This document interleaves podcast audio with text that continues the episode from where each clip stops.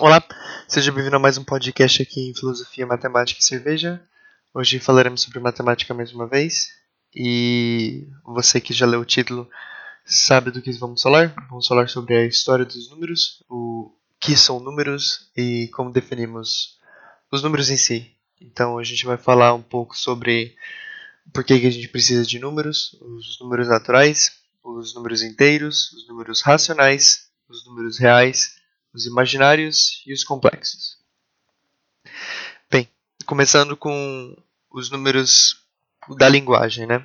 A primeira primeiro pensamento que a gente tem sobre calcular e coisas relacionadas a isso foi quando a gente não tinha nem números. A gente simplesmente falava que a gente tinha muita coisa, a gente tinha pouca coisa, algumas coisas e era bem difícil para contar.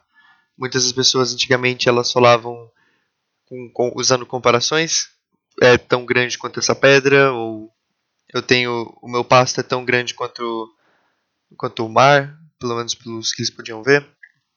E conforme a gente vai falando aqui sobre cada número e cada como cada número foi criado, a gente vai ver sempre uma frustração também.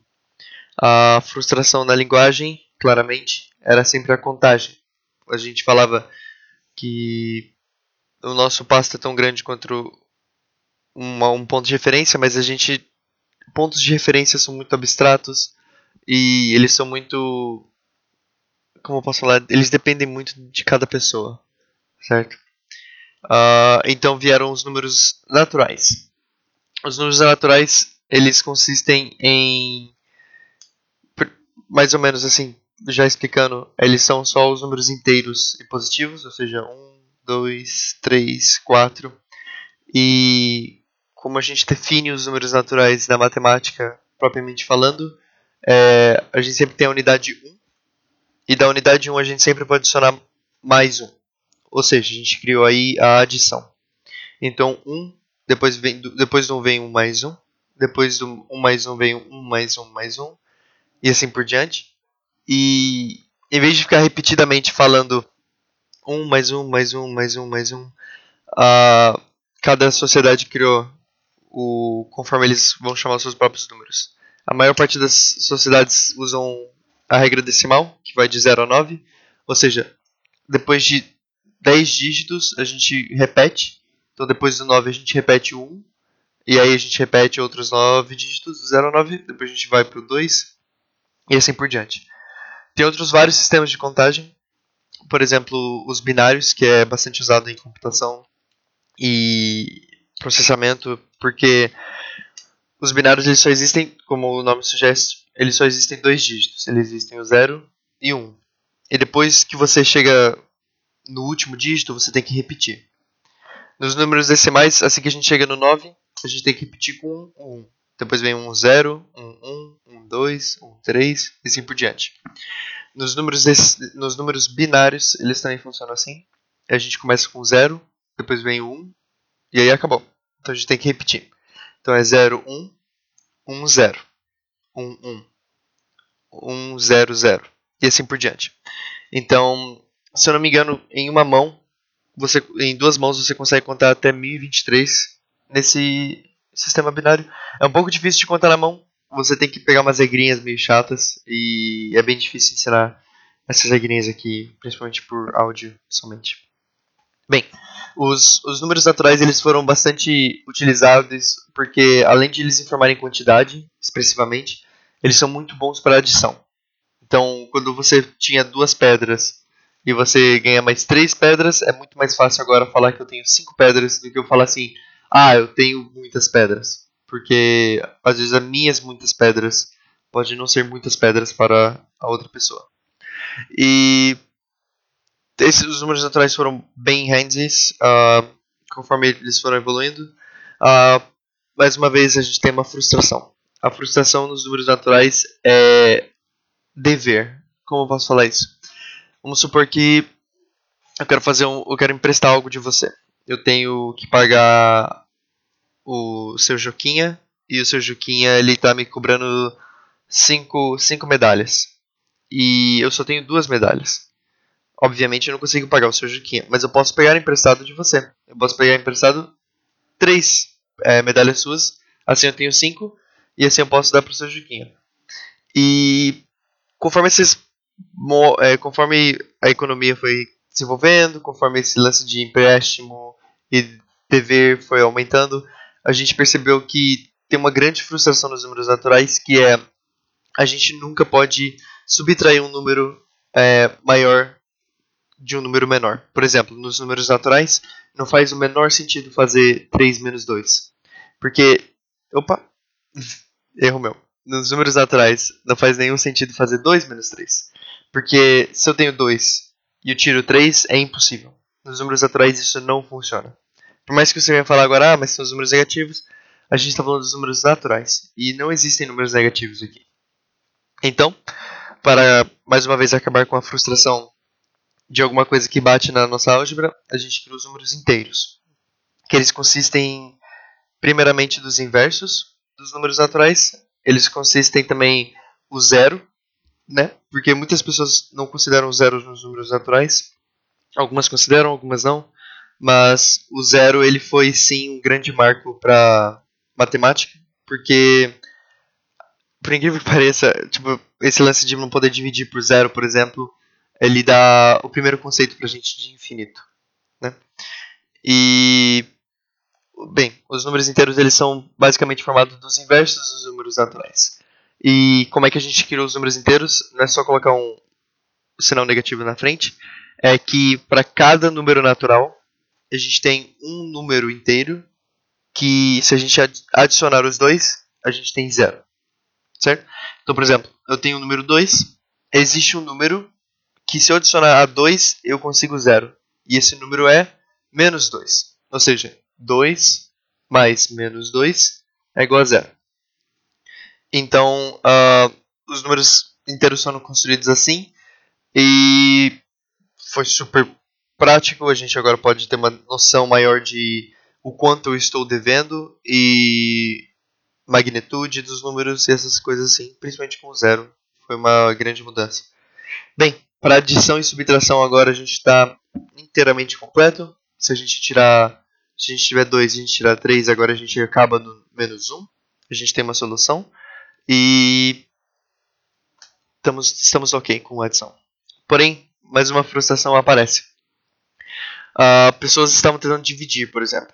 E antigamente, se a gente tivesse uma pedra e a gente dividisse em dois, agora a gente tem duas pedras. A gente não podia falar que a gente tem metade de uma pedra, porque não existe metade nesses números que a gente está falando aqui ainda.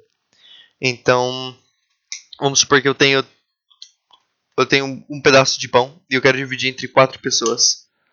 Quantos pedaços de pão cada pessoa recebeu? Antigamente a resposta seria, well, cada pessoa recebeu um pedaço de pão. Mas o meu pedaço de pão é muito maior do que o pedaço de pão delas. Então a gente ainda está tendo um, uma dificuldade nesse medição de quantidade, medição de magnitude, medição de o quão grandes as coisas são. Então a gente criou os números racionais. Os números racionais eles dão uma ideia melhor de quantidade, porque todos os números racionais são contidos em frações ou decimais, você que decide, mas o, são frações em que a gente consegue escrever como razões, né? Por isso que vem a palavra racionais, vem de razões. Um, e uma razão, ela é um número inteiro dividido por um número inteiro. Ou seja, por exemplo, 3 dividido por 4 são 3 quartos, que é 0.75. E agora a gente tem uma magnitude melhor de quantidade e essas coisas. Então agora, por exemplo, se eu tivesse um pedaço de pão e eu dividir entre quatro pessoas, eu não falaria que cada pessoa recebeu um pedaço de pão. Eu diria que cada pessoa recebeu um quarto de um pedaço de pão. Ou 25, 0.25 de um pão ou 25% de um pão. Então a gente tem mais essa, essa ideia de quantidade e a gente consegue expressar melhor magnitude, a gente consegue fazer muitas coisas. O único problema dos números racionais é que, como a gente pode estar percebendo aqui, os números são basicamente criados pela gente, certo? Na natureza, único, os únicos números que existem, abre aspas, são números naturais. Por isso que a gente chama eles de números naturais. Porque eu não posso chegar para você e falar assim: ah, por favor, me vê menos um pão. Não existe menos um pão. Não existe menos coisas negativas. Por mais que você venha e fala um contra-argumento de energia negativa, energia negativa ela ainda ela é só quantificada como negativa porque a gente tem uma outra ideia de positiva. Mas não significa que essas, essas coisas são negativas. Elas existem por inteiro e eu poderia falar elas como números naturais também. Então, os números racionais eles são bem utilizados para a divisão e para dar uma ideia melhor de magnitude e quantidade. Mas aí vem uma frustração. Como eu estou falando sobre a natureza, essas coisas, na natureza a gente percebe que os nossos números eles não se encaixam perfeitamente com o que a gente tem. Por exemplo, os gregos perceberam que a gente não consegue colocar o diâmetro. Se a gente pegar um diâmetro de um, um círculo e ficar rodeando o círculo com esse diâmetro, a gente percebeu que a gente não consegue pegar um número certo de quantas vezes esse diâmetro cabe. Ele cabe 3.14, aí eles continuam dividindo, fica ponto 14,15 e assim por diante. Eles nunca parecem ter um fim, eles nunca parecem achar um número racional para que a gente consiga colocar um diâmetro em uma circunferência. Então, várias constantes, como constante gravitacional, a constante de, uh, de exponencial, que é o E, essas várias constantes que a gente percebe na natureza e na mesmo na natureza da matemática, a gente percebe que a gente não consegue escrever elas como razões. Então elas não são números racionais. E aí foram criados os números reais. Os números reais, eles a gente chama eles de os restos, né? Que eles preenchem todas as lacunas que faltavam na nossa linha de números, né? Mas o, os números reais, eles são bem importantes. Uh, na outra série, falando sobre Além do Infinito, a gente está falando sobre infinito e como definir infinito e como definir várias outras coisas abstratas da matemática relacionadas ao infinito. E a gente também vai ver lá no Além, da, Além do Infinito que os números naturais, os números inteiros e os números racionais, eles são o que a gente chama de infinitos contáveis. A gente consegue sempre uh, associar um ao outro a gente consegue colocar todos os números inteiros nos números naturais, a gente consegue colocar todos os números racionais nos números naturais, e eles têm, abrir outras aspas aqui, eles têm o mesmo tamanho de infinito. Eles têm o mesmo tamanho de infinito. Porém, nos números reais, a gente, a gente chama eles de infinitos incontáveis. Porque somente, a gente também, de novo vai provar isso lá no Além do Infinito, mas só entre 0 e 1 existem mais números do que os números naturais, existem mais números do que os números inteiros, e existem mais números do que os números racionais. Então os números reais são bem importantes e para a época a gente pensou, putz, a gente está completo, a álgebra está feita, a gente não precisa de mais nada, a gente tem todas as constantes da natureza ali. Por exemplo, a constante gravitacional, que a gente aproxima como 6.67 é, vezes 10 elevado a menos 11 essas constantes da natureza, o π, o e, tá tudo ali nos números reais. Então, porventura, a gente pensa que a gente está completo e a gente vai até o ensino médio com isso até, inclusive. Demora um tempo para a gente aprender que uh, a gente precisa de mais números para ficar sem ficar sem nenhuma lacuna na nossa álgebra. E como a gente pode ter percebido até agora, os problemas com a linguagem foi a contagem. Daí a gente criou os números naturais. Ah, o problema com os números naturais foi a subtração, que a gente não podia subtrair 3 de 2. A gente não conseguia subtrair isso, não existia nos números naturais. Com os números inteiros, a frustração foi sempre dividir, porque os números eles não têm a mesma magnitude depois que a gente divide. Os números racionais, a frustração era a natureza e, por exemplo, raiz quadrada de 2, a gente não conseguia expressar como um racional, então a gente criou os números reais. A frustração dos números reais, porém, é, a gente não consegue tirar a raiz quadrada de números negativos. E isso parece ser bem bobo, a gente parece ser meio tipo, ah, cara, a gente não precisa disso, isso não existe na natureza, isso não existe na, na vida real. Então a gente não precisa de números, a raiz quadrada de números negativos. Né? E muita gente já conhece o, o conjunto de números que se chama com todas essas raízes negativas, eles se chamam imaginários. E muitas pessoas pensam, ah, se eles são números imaginários, eles nem existem, eu não vou nem me preocupar com eles. mas a gente só chama eles de imaginários porque eles são diferentes dos números reais. E eles são, eles existem, eles são tão reais, tem uma frase muito boa que é eles são tão reais quanto os números reais. E o nome, o nome é muito ruim falar números imaginários, ele dá uma interpretação errada total. E eles sozinhos, eles são, não vou dizer inúteis, mas eles sozinhos, eles não são muito úteis mesmo para matemática, para física, para qualquer outro campo que use matemática como linguagem. Porém, o, eu vou já encaixar agora os números imaginários com os números complexos, que os números complexos eles são formados de números reais e números imaginários juntos. E incrivelmente esses números complexos são absurdamente úteis, absurdamente úteis, porque imagine que você tem um plano cartesiano de y e x, certo? No, y, no, eixo, no eixo y a gente vai colocar os números imaginários, então vai ter i, vai ter menos i, vai ter 2i, 3i, pi, vai estar todos os números lá com o i, né? Para quem não sabe, o i ele é chamado de unidade imaginária. 1i é, ao quadrado é igual a menos 1. Ou seja, a raiz quadrada de menos 1 é i. Easy peasy. Uh, e no eixo x, a gente vai colocar os números reais. 1, 2, 3, 1 sobre 2, π, e, g, todos os números estão ali. E agora a gente tem uma coisa que a gente chama de plano complexo. É porque antigamente a gente tinha uma linha numérica, antes era sempre uma linha, era do zero ao infinito e do zero ao menos infinito. Agora, em vez de a gente só poder ir para esquerda e para direita, a gente pode ir para cima e para baixo também. São os números imaginários que ajudam a gente a fazer isso. Então, esse plano de números, ele é um plano de números chamado plano complexo.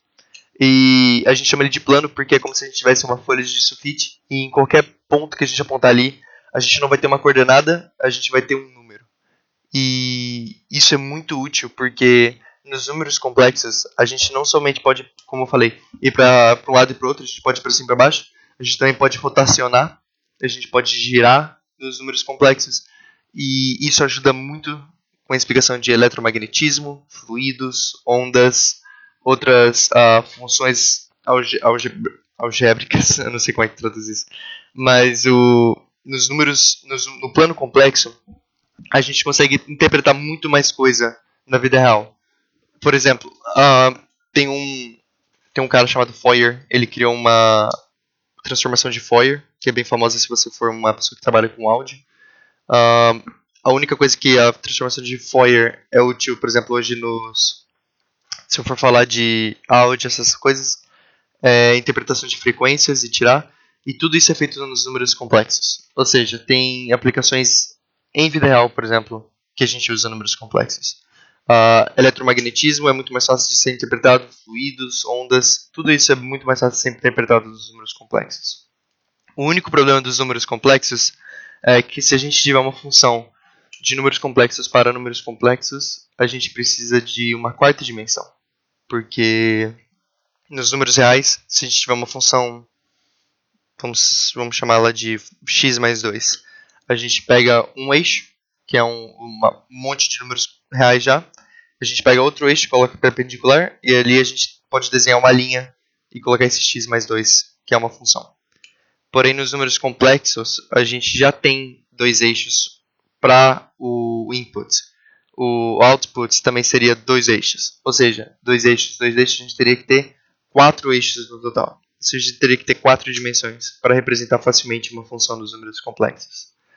E sabemos que não é tão fácil imaginar uma quarta dimensão, mas a gente criou vários outros métodos de interpretar funções nos números complexos e é incrível como os números complexos funcionam. Bem, essa aqui é uma breve história de o que são números. Eles vão ser bem úteis para a série do Além do Infinito. E eu só fiz esse episódio para mesmo dar uma introdução ao que são números. E eles não são somente coisas que você coloca na calculadora. Calculadora. Calcula, calculadora. E. Então é isso. Se você gostou desse episódio, por favor, uh, compartilhe. E se tiver algum comentário, como é o segundo episódio, se você está assistindo até aqui, por favor, não, não hesite de mandar uma DM pra mim no Instagram. Meu Instagram tá aí embaixo na descrição. Ele é arroba M-I-I-G underline A-L-G-O-R-T-A. Ou seja, Miguel Gorta. E não se existe de mandar uma DM lá. Qualquer comentário, qualquer coisa construtiva, eu estarei mais do que feliz do que de responder. Então é isso. Muito obrigado por ter ouvido até aqui e até o próximo episódio.